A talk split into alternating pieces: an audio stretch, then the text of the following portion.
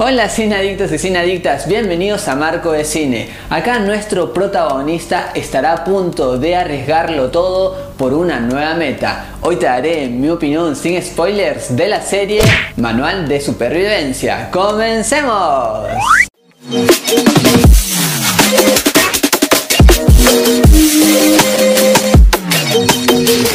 Lo primero que te diré de esta crítica es que hay un buen trabajo en cuanto a la actuación.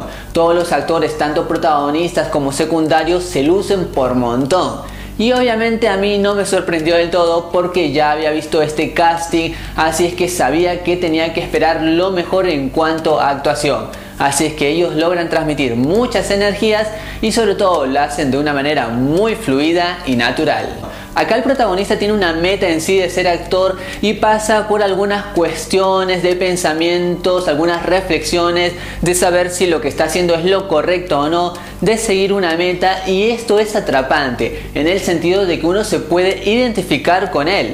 No solamente, obviamente, si quieres ser actor. Si tú tienes algún proyecto y por ahí tienes algunas dificultades y no sabes realmente si seguir con este camino o no, te puedes identificar correctamente en esta serie, porque más allá de que se trabaje con la comedia, se trabajan algunos puntos interesantes para reflexionar. Sin ninguna duda es un gran estandarte del producto argentino en Movistar. La narración acá es muy fluida y entretenida y se nos va contando todos estos problemillas del mundo de la actuación. Acá vemos algunos inconvenientes con los castings, algunos egos que pueden tener ciertas personas y todo eso es muy interesante y sobre todo divertido.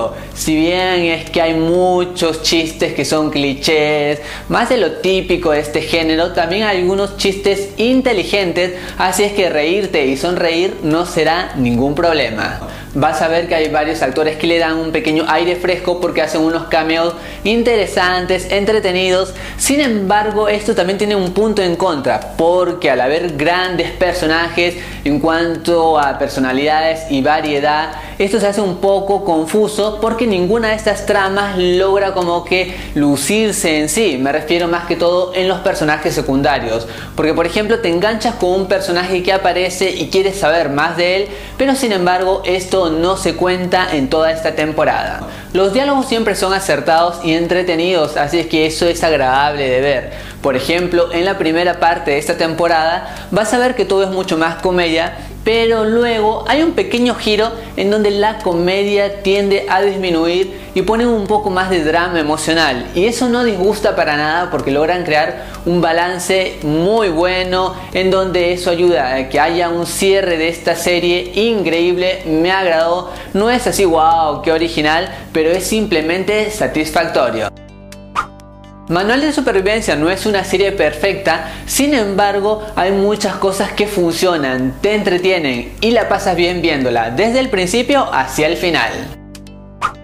Y recuerda que esta solamente ha sido mi opinión y en el mundo del cine hay varias miradas y todas son igual de válidas e importantes, así es que anímate a dejar la tuya en los comentarios. Y si te gusta el cine, suscríbete que aquí la vamos a pasar genial. Ha sido un enorme gusto hacer esta crítica, gracias por estar aquí, gracias por estar en Marco de Cine. Goodbye.